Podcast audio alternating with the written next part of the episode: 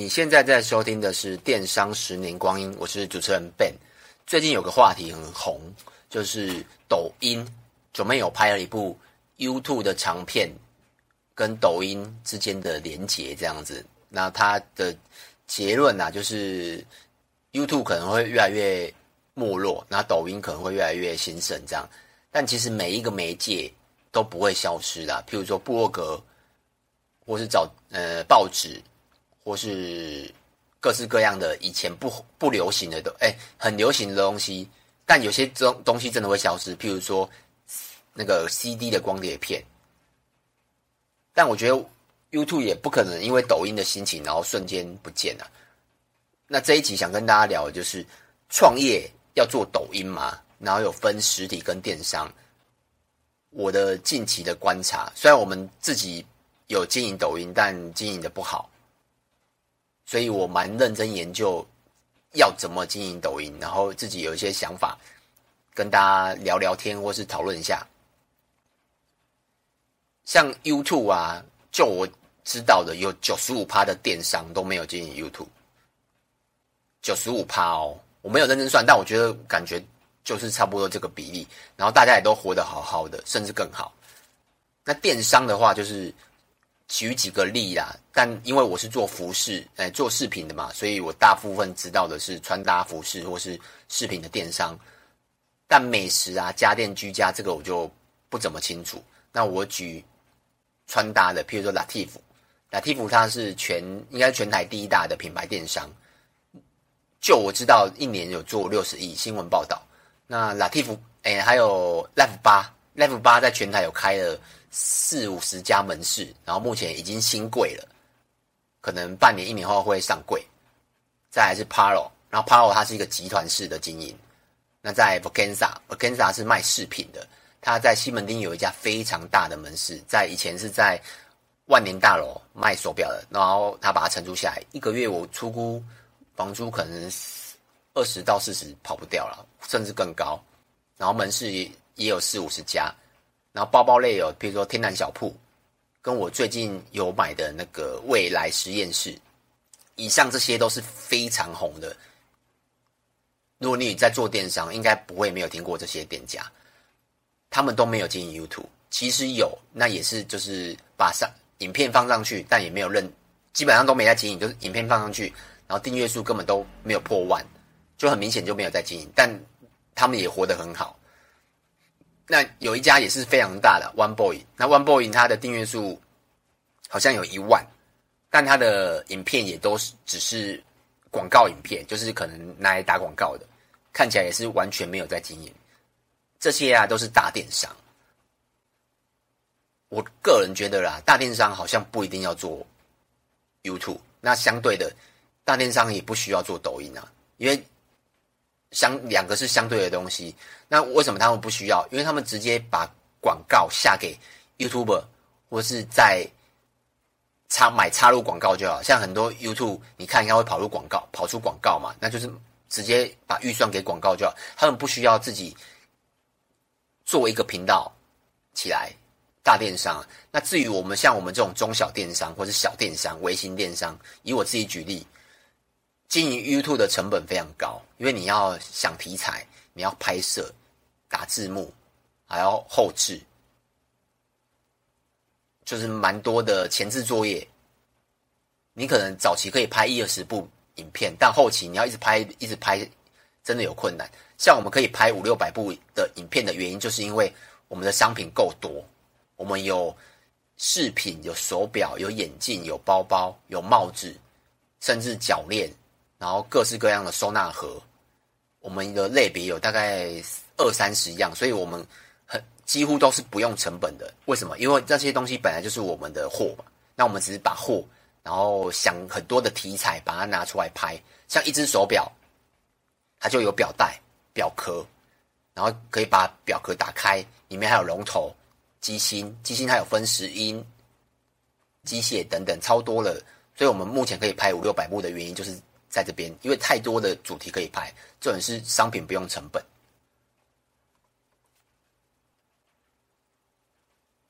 那如果你跟我一样是小电商，然后也是呃商品不用成本的话，我觉得也是可以试看看的。那经营电商、经营 YouTube 或者是经营抖音的好处就是可以省下流量成本，因为现在如果你是做电商，你没有免费的流量，免费流量就是你如果你没有在譬如说平台上虾皮呀、啊，或是购物中心等等上架的话，你只做自己的官网。你不下广告，基本上是没有什么机会的，因为广告说是一定是 FB 啊等等之类的，或者是你自己就是一个很有，你是 KOL 啊，就是一就是你是个带货的网红之类的，你有自己的社群，那你不下广告还可以，但你什么都没有的话，你就必须要有流量。那 YouTube 或者抖音，它就是一个很好导流的地方。接着呢，就是实体部分。实体部分，我举一个最成功的例子。大家不知道有没有听过甲子园？有在夹娃娃的，应该都知道。甲子园目前好像开了三十家左右。那他的第一家是在台中，忘记台中哪里了。那刚开的，刚开的第一个月，我有下去看。然后家之源的创始人是老板啊，是高哥。他早期是做。一开始他也是做夹夹娃娃啦，后来转做虾皮，那他虾皮做的非常好，是卖化妆品的，因为卖的越来越好，所以他后来就开课。我也是因为这个课程，然后认识了高哥。如果没有高哥出来做零食厂，基本上台湾就不会有这个产业，因为他是先驱者。台中那家也是第一家，然后那时候我去找他，哎，也不是找他，就去假的时候，哇，真的蛮。人山人海，真的挤不进去。然后我刚好有遇到他，我就问，就那时候其实很可惜啦，因为那时候他还没开之前，就有找原本他认识的人问大家要不要集资。但那时候我想说，嗯，夹娃娃应该不会成功了吧，所以我就没有投资，我就没有投资啦。不然我现在可能也是原始股东之一，只是现在没有机会，因为那时候他开了第一家之后，就陆续的开了二三，哎，陆续开了。第二家、第三家之类，然后那时候也不缺资金的，所以我就没有机会入场。那他也那时候也是经营抖音，他抖音目前虽然也不多人，但有粉丝数有六点二万人，观看率都还不错。他也是从抖音慢慢的把人从抖音上人人潮把他带到到实体上，是非常成，这是一个我知道最成功的案子，而且是真的是事实的事，因为其他你没有办法佐证嘛，因为我们跟他。不认识，完全不接触，也没有接触，所以我不知道到底是不是真的。可是夹子哎，夹子园这个高哥是我知道，而且他也是真的这个方式成功的。这是目前我知道抖音就是真的成功的人这样子。那其他我看的，比如说逐梦者也是在抖音，他是经营一个舞蹈的，我不确定他的门市有几家啦，可能北部、中部这样子。然后就一群很很爱跳舞的人，里面有年龄层很广，因为学跳舞的人有可能。幼稚园、国小、国中到成人都有，那里面拍的各式各样的舞蹈。如果是我啦，如果我想学舞蹈，我可能也会因为看了这个影片去。但就像我刚才讲的，我不知道他们实际的状况，我不知道到底有没有人因为这样而去。像这个叫逐梦者，大家有兴趣可以去搜索一下。另外一个产业就是汽车跟机车相关。有一个频道叫轮胎行的老谢，他的粉丝数有六十万。他们他们就是应该是车行，看起来像车行。他的影片有大概八成都是搞笑的、趣味的，但有两成的影片是什么？是介绍他的商品，因为他可能好像有卖一些零件或是周边吧。他有时候会介绍，但当介绍的时候，那个观看数就比较少。反而来讲，这个啊，就是他带流量的方式。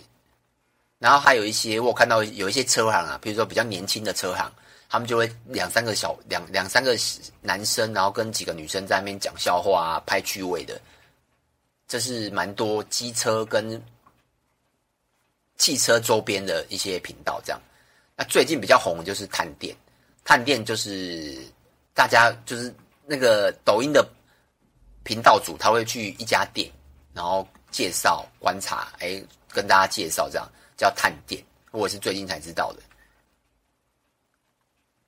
最后啊，其他最多的就是教你经营抖音的人。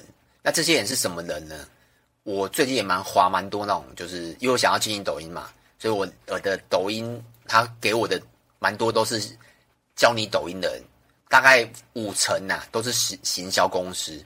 那行销公司比较红的就是像十总监或是六一七行销笔记，他们里面教非常多的，教你怎么经营抖音，教你经营怎么怎么经营社群。他们也算蛮老牌，然后经营应该一两年有了。后期啊，这些都是比较这些，刚刚这两个是比较早期的。那后期还有更多的行销公司，他们都会教大家怎么做社，就是教大家怎么做抖音啊，怎么做社群啊，广告公司啊，这样五成都是这种。那三成是什么？三成是素人，但经营抖音经营的经营的很好，但他没有任何的商品哦，他的商品就是经营抖音。那他也不是，也不算创业者吧，因为他就是可能 maybe 开实体课程，或者是开线上课程。线上课程会比较有难度，因为那那个可能需要一些能力。那他们也是因为拍趣味的、拍搞笑的，然后红了。因为你看，如果你想，如果有有一个二三十万的抖音的粉丝数，然后他告诉你他怎么经营抖音，但你只有一两百。但你又想要经营抖音，你会不会你会不会想跟他学？那如果他讲的又不错的话，而且有很多案例的话，像我发现蛮多都是这种，就是经营抖音很好的人，但他出来教大家怎么经营抖音。那另外两层是什么？就是老板，老板的本业有可能是开餐厅的，或是经营虾皮的。我发现经营虾皮的蛮多的。他就会教你怎么批货，然后怎么，比如说报关也会教，然后货物怎么什么贩售啊，什么一些技巧啊，我不知道他的目的是什么，但就是很明显他们都是老板这样子。那上面这些呢，是我近期研究的跟思考的啦，然后大家可以思考看看。那如果你大家有跟我一样的困扰，我也想了几点，大家也可以去想看看。如果你跟我一样啊，都是做零售业，那你要去思考怎么跟本业连接。像有些教人家做抖音的，我还目前还没有买啊，我是还蛮想买他们的课程，然后试看看到底怎么做。那有些教的不，有些教的不错的是，像他们会教大家说，你要去思考怎么跟你的本业连接。因为第一个，抖音跟 YouTube 不太一样，像我们的 YouTube 虽然只有三万人订阅，但我们的分论跟观看率都还不错。因为我们拍的是知识型影片，当你有需求的时候才会去搜索我们，你不会无聊无你你不会无聊到想去看我我们的影片，因为我们的影片很多都是知识型或是穿搭型，所以我们不是人设的哦，我们不是走人设，也不是走趣味的，所以在抖音上啊，我们有曾经拍过知识型的影片，比如说呃怎么撬表盖啊，然后龙头换怎么换电池啊，然后教人家怎么皮革保养啊。都没什么人看，这是我们早期做的啦。那近期我们比较没有发，因为我们还在思考要怎么做。所以教比较好的抖音的，他就告诉我们，你要去思考怎么跟你本业连接。如果你要拍搞笑的，可以；但如果你的影片全部都是搞笑的，那最后追踪你的人，他也可能无法跟你的本业做连接。这个也是我们在思考，我们下一步，像我们抖音也经营了一年，可是只有两百个粉丝。还蛮惨的，那我们想说，要怎么做到跟本人连接，然后又有粉丝会看？这个目前我们还在想啊，所以一直没有，还在等待之中。我在还没有一个结果这样。那第二个是，如果你是做在地产业的，你真的除了抖音以外，没有其他可以做了吗？像在地产业的，就我刚刚讲那个轮胎还有老谢，他就是做轮胎，但到底有没有人看着他抖音去找他修轮胎？不是找他修车子啊，这个真的不知道。但我知道的是，他有在接业配，跟有在接游戏的直播。那这个就等于是他的斜杠，另外一个产业，另外一个收入啦。像餐厅老板也是，如果你是你的餐厅，平常中午晚上有人，但其他时间没有人，那你可以想想看，你没有其他事可以做了吗？如果真的没有。那你就可以真的也是尝试看看抖音了。那最后一个就是我为什么一直想要做抖音这件事，主要就是因为我对蛮多事情都很好奇的。最像的抖音的就是 YouTube 嘛。那 YouTube 让我学到什么？譬如说，举几个例子，商机。我们没有拍 YouTube 之前，我们就可能厂商有什么，或是我们自己去找商品。但 YouTube 啊，它会反馈给你。譬如说，你拍的一个，呃，很多手表好了，你拍很多手表，那拍久了，客人就说：“哎，那手表这么多，要怎么收纳？”你就会去思考。我自己就会思考：哎，收纳。后来我们进了很多的饰饰品收纳盒、手表收纳盒。如果大家对收纳盒有兴趣，就是那种，呃，有皮革的，也有木质的。大家有兴趣也可以到呃我们的官网去看，就有很多的收纳盒。那还有像我们之前有拍那个女生很喜欢串珠，就是手链啊 DIY 这种串珠。那我我们之前拍也是因为有浏览率，但我们本身没有卖哦，就是单纯很多人看，所以我们拍了。但拍多了，就很多人问说：“哎，这个珠珠要去哪哪边买？那红绳要去哪边买？”后来我们特别为了这个进了一些货，哎，也的确卖得掉。那还有一些，比如说手表，我们有拍怎么怎么维修嘛？那客人会问说：“哎，这个工具要去哪里买？”我们也特别去进了这些工具，的确都有卖掉。像这些商品啊，如果没有拍 YouTube 的时候，我绝对不会去买，因为我根本就没有想到。那这些商机全部都是 YouTube 的订阅呃收看的人留言给我的反馈。那第二个就是实质的导购啦，因为像我们 YouTube，你可以去看我们的 YouTube 本页。如果是拍呃包包侧背包好了，那我们下面一定会有连接侧背包的网址。那如果是拍耳环，那也一定会有耳环的连接。基本上，如果你有穿 UTM 吧，他就可以知道，哎，他是透过 YouTube 来呃看完之后订购的，所以真的有实体实质的导购了。那第三个就是成就感，因为你拍 YouTube，虽然我们订阅很低啦，但拍起来是蛮有成就感的，因为有人订阅，有人看这样。然后有时候会接到业配，业配的话也，我们目前接的业配都不是付钱的，就是比如说互惠或是分润，我们有收过分润的，就是可能呃他给我们手表，那我们没有收钱，但就是他给我们呃我们就是卖出去他才跟分润给我们，我们接了几个都是日本公司哦，好奇怪哦，我不知道为什么，然后的确是都有分润，而且还是分日币，还蛮酷的。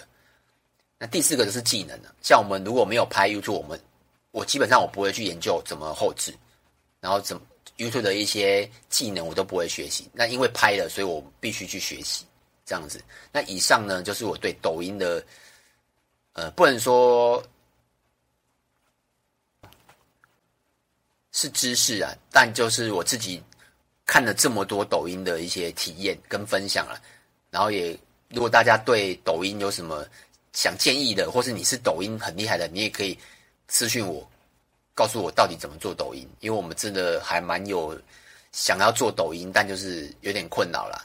今天的影片就到这边，那有什么问题都可以到 YouTube 或是电商的十年光阴找我。那就这样子哦，拜拜。